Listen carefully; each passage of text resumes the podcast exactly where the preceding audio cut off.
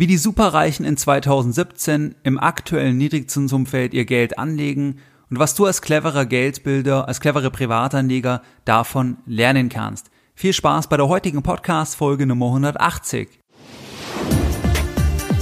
Herzlich willkommen bei Geldbildung, der wöchentliche Finanzpodcast zu Themen rund um Börse und Kapitalmarkt. Erst die Bildung über Geld ermöglicht die Bildung von Geld. Es begrüßt dich der Moderator Stefan Obersteller. Herzlich willkommen bei Geldbildung, schön, dass du dabei bist. Jeden Sonntag erhalten mehrere tausend clevere Geldbilder meinen wöchentlichen Geldbildung Newsletter, bereits seit mehreren Jahren. In diesem Geldbildung Newsletter gehe ich teilweise auf aktuelle Dinge ein, sofern die für dich und dein Depot relevant sind, oder nenne dir weitere Tipps, die dich, dein Depot und deine Geldbildung wirklich weiterbringen.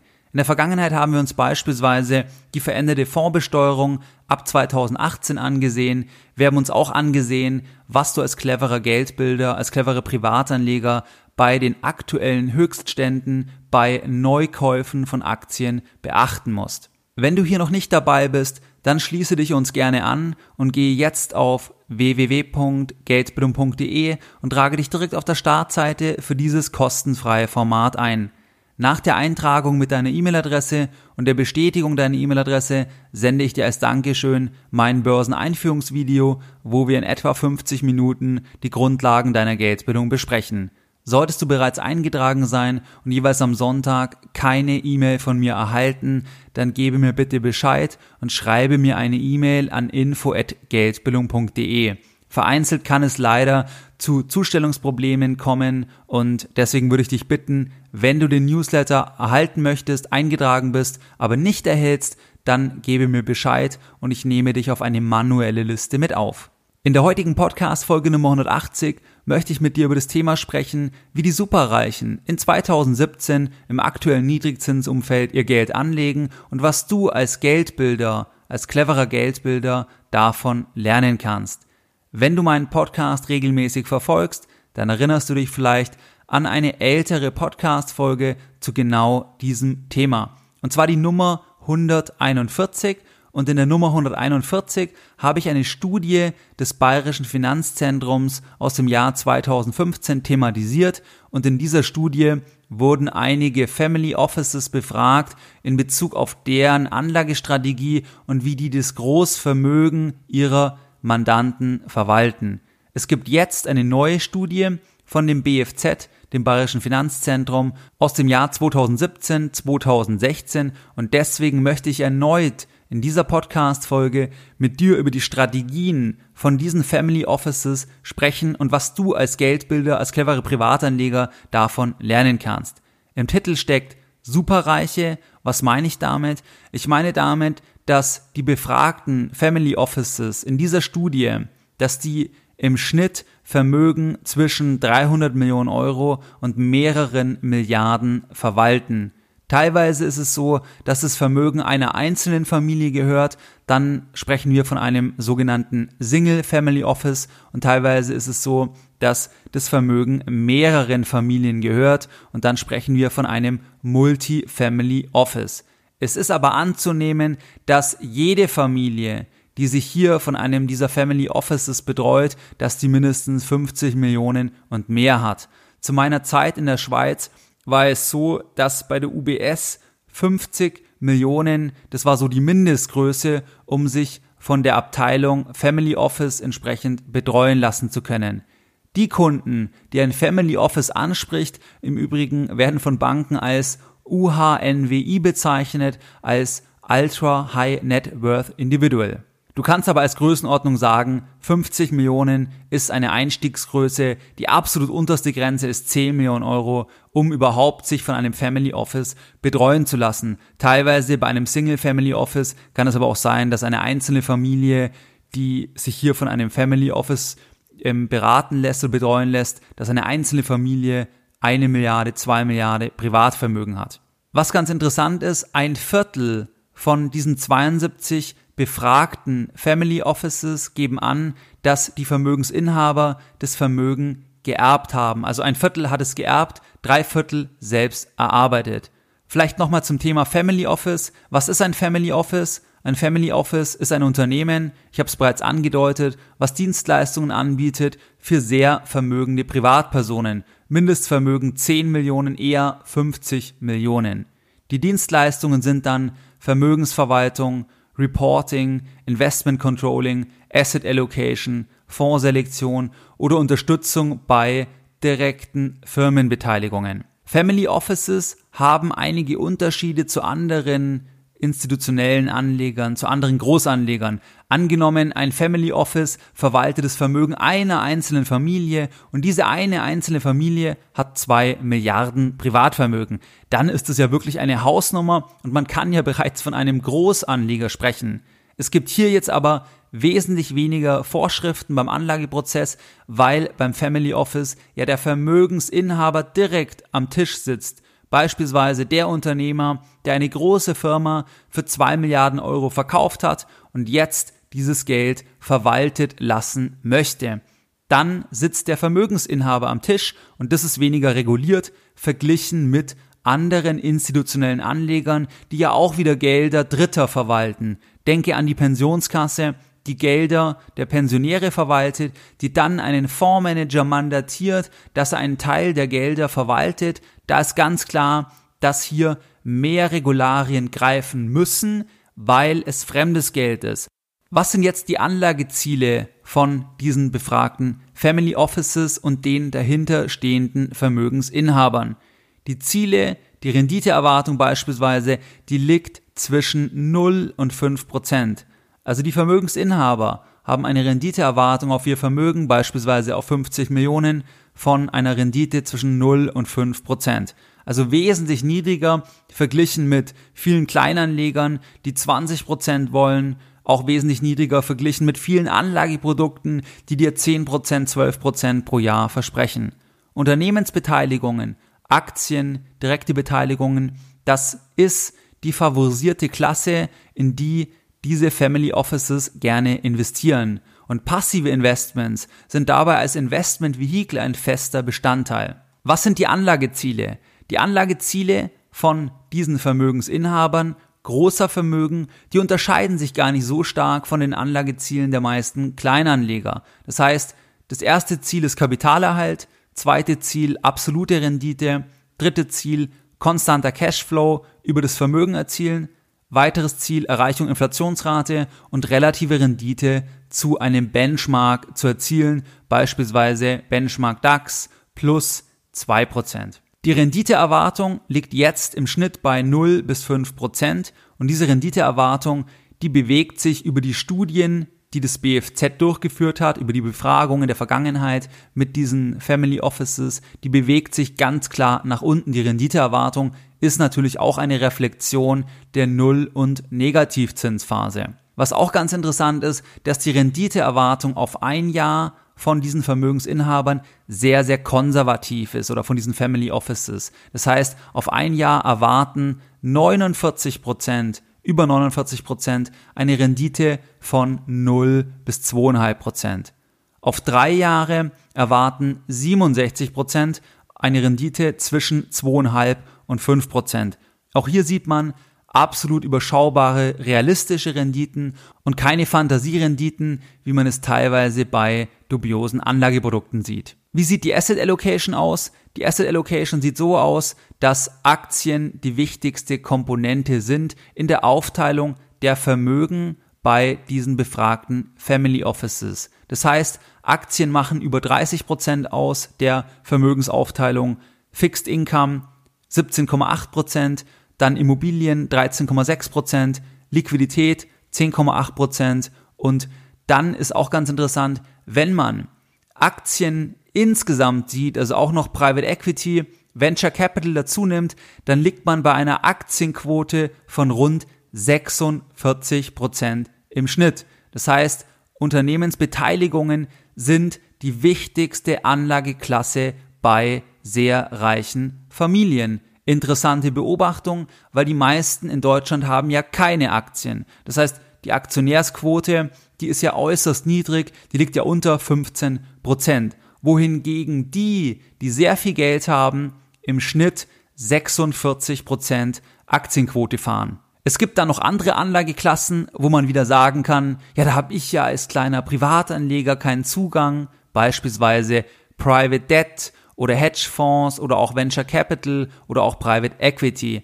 Man muss aber sagen, diese alternativen Anlageklassen, die machen den wesentlich kleineren Teil aus. Der größte Teil, wie gesagt, Aktien, Fixed Income kannst du genauso investieren und auch Liquidität. Fixed Income, das sind Anleihen, die werden wir uns auch jetzt noch genauer anschauen, weil die Quote mit fast 18 Prozent relativ hoch ist in dieser durchschnittlichen Asset Allocation. Beim Thema Fixed Income, da investieren diese Family Offices vor allem auch in High-Yield-Anleihen, also in hochverzinste Anleihen, in Unternehmensanleihen und in Emerging Market Bonds.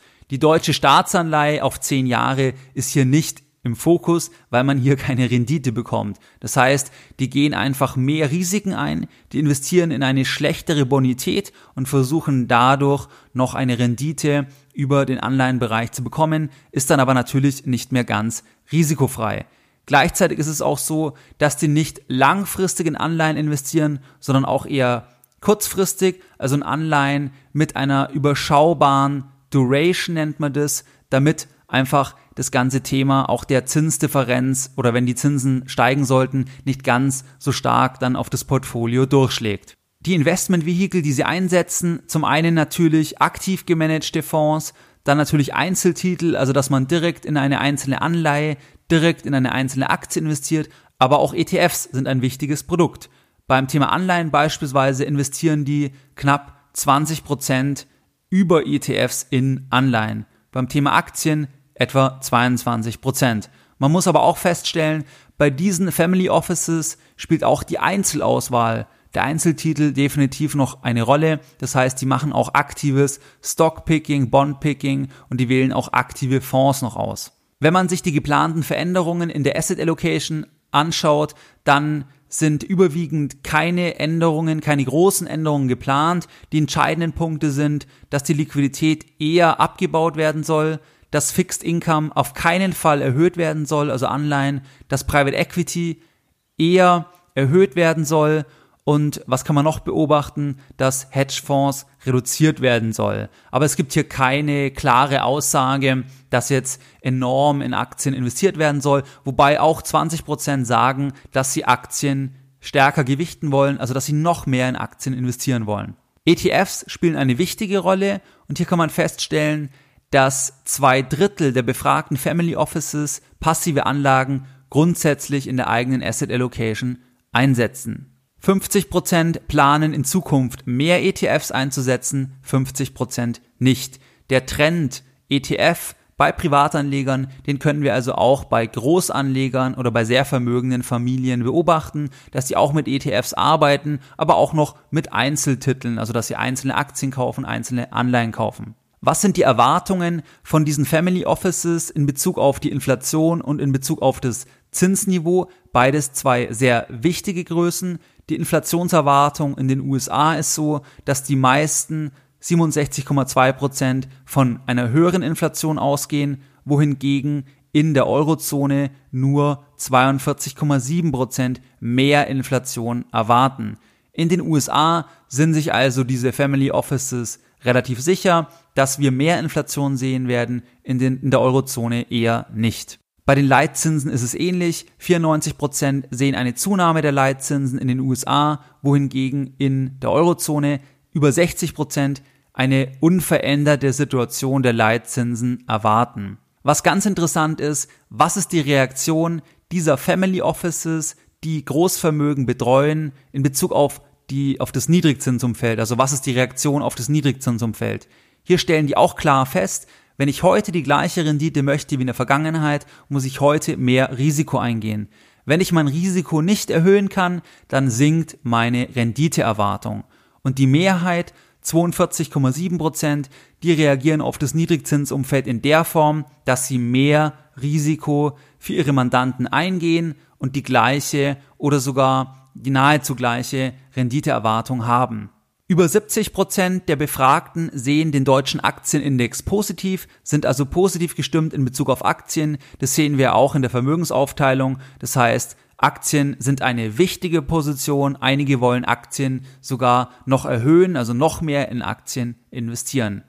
Bei der Struktur der Family Offices ist es so, dass der Entscheidungsträger, wer entscheidet am Ende des Tages, bleibt in der Mehrheit der Fällen der Vermögensinhaber. Das heißt, die Vermögensinhaber verlassen sich nicht blind auf den Verwalter, sondern behalten das Zepter selbst in der Hand und haben tendenziell ein starkes Kontrollbedürfnis. Sie wollen wissen, in was wird investiert, wie wird investiert, was sind die Risiken und so weiter. Was können Privatanleger von diesen Entwicklungen, von dieser Studie lernen? Privatanleger können mehrere Punkte lernen.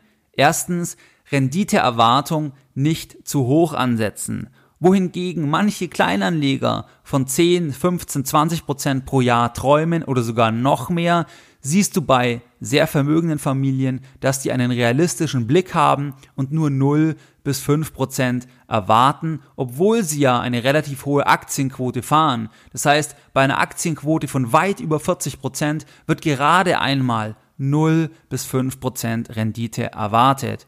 Natürlich ist der Vermögenserhalt ein zentrales Anlageziel.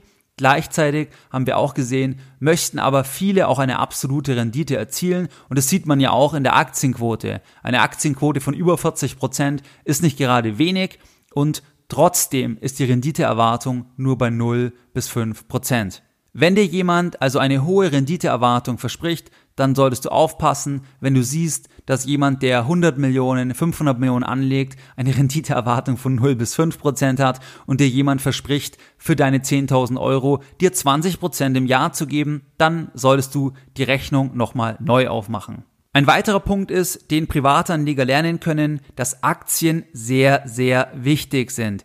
Die, die sehr vermögend sind, haben viel in Aktien investiert und die meisten haben nichts in Aktien investiert. Die Aktienquote in Deutschland liegt ja unter 15 Prozent. Und wer nicht in Aktien investiert ist, der kann auch nicht von einer Asset Inflation profitieren. Und wir sehen auch bei der Positionierung, dass diese Family Offices eher positiv gestimmt sind in Bezug auf Aktien und nicht jetzt alles in Cash halten und auf den nächsten großen Crash warten. Nein, sie bleiben stark in Aktien investiert, sie kaufen sogar noch zu, Natürlich haben sie auch eine gewisse Liquiditätsquote von über 10%, aber sie bleiben investiert. Sie fahren letztlich eine Buy-and-Hold-Strategie. Natürlich werden die auch Umschichtungen machen, aber sie reduzieren nicht die Aktienquote jetzt auf 0% oder auf 5%, weil sie glauben, der Crash kommt. Nein, die Family Offices werden auch den Vermögensinhabern sagen, dass auch sie nicht wissen, wann eine Korrektur kommt, aber dass es keinen Sinn macht, einfach zu 100% den Cash stehen zu bleiben und keine Dividenden zu bekommen, von keinem Kursanstieg, von keinem weiteren Kursanstieg profitieren zu können. Das ist auch ein weiterer Punkt, weil ich bekomme das oft in den Zuschriften, dass dann manche sagen, sie haben alles verkauft, weil sie jetzt warten auf den großen Crash. Und dann kannst du dir einfach mal das anschauen, wie legt jemand das Geld an, der 100 Millionen hat und der wartet komischerweise nicht auf den großen Crash, sondern der hat natürlich eine Liquiditätsquote, aber der bleibt auch investiert. Ein weiterer Punkt ist, dass es keine geheimen Anlagen gibt. Bei der Asset Allocation siehst du, dass auch sehr reiche Familien, die Zugang über Family Offices zu allen vorstellbaren Anlageklassen auf der Welt haben, dass die auch keine geheime Anlageklasse haben. Es gibt manche Anlageklassen, in die kann man als Kleinanleger nicht investieren, weil man keinen Zugang hat. Beispielsweise Private Equity, Direktinvestments, Venture Capital. Das ist schwierig, geht teilweise indirekt, dass man dann die Aktien kauft von solchen Firmen, aber es geht nur schwer und nicht in gleicher Weise. Das ist vollkommen klar. Aber die meisten Anlageklassen, da kannst du genauso investieren wie jemand, der 100 Millionen hat und teilweise kannst du sogar noch besser, noch erfolgreicher investieren, weil du beispielsweise die Liquidität besser verzinslich parken kannst, weil du keine Negativzinsen hast oder ähnliches. Das heißt, wenn dir jemand sagt, diese Anlage ist nur sehr reichen vorbehalten, hier gibt es eine geheime Strategie, dann solltest du auch hellhörig sein. Ja, es gibt Anlagen, da kannst du erst investieren, wenn du 500.000 Euro als Losgröße hast, aber das, diese Anlagen machen einen kleineren Teil aus bei einer vernünftigen Asset Allocation und es ist auch fraglich, ob dann diese Anlagen am Ende des Tages bei der Rendite den entscheidenden Ausschlag geben.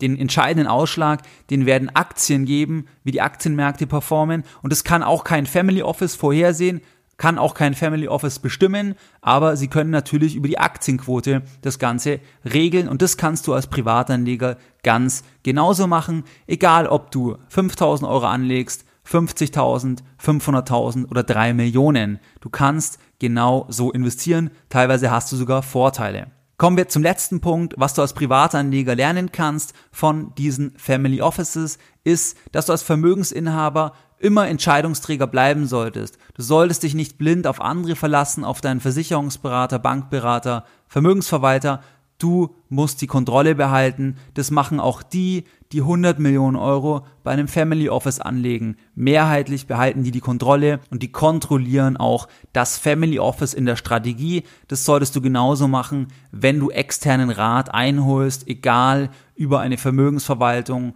über einen Bankberater, über einen Versicherungsberater. Du musst immer Entscheidungsträger bleiben, weil du Vermögensinhaber bist. Was waren jetzt die Lessons learned in der Podcast-Folge Nummer 180? Deine Lessons learned in der heutigen Podcast-Folge.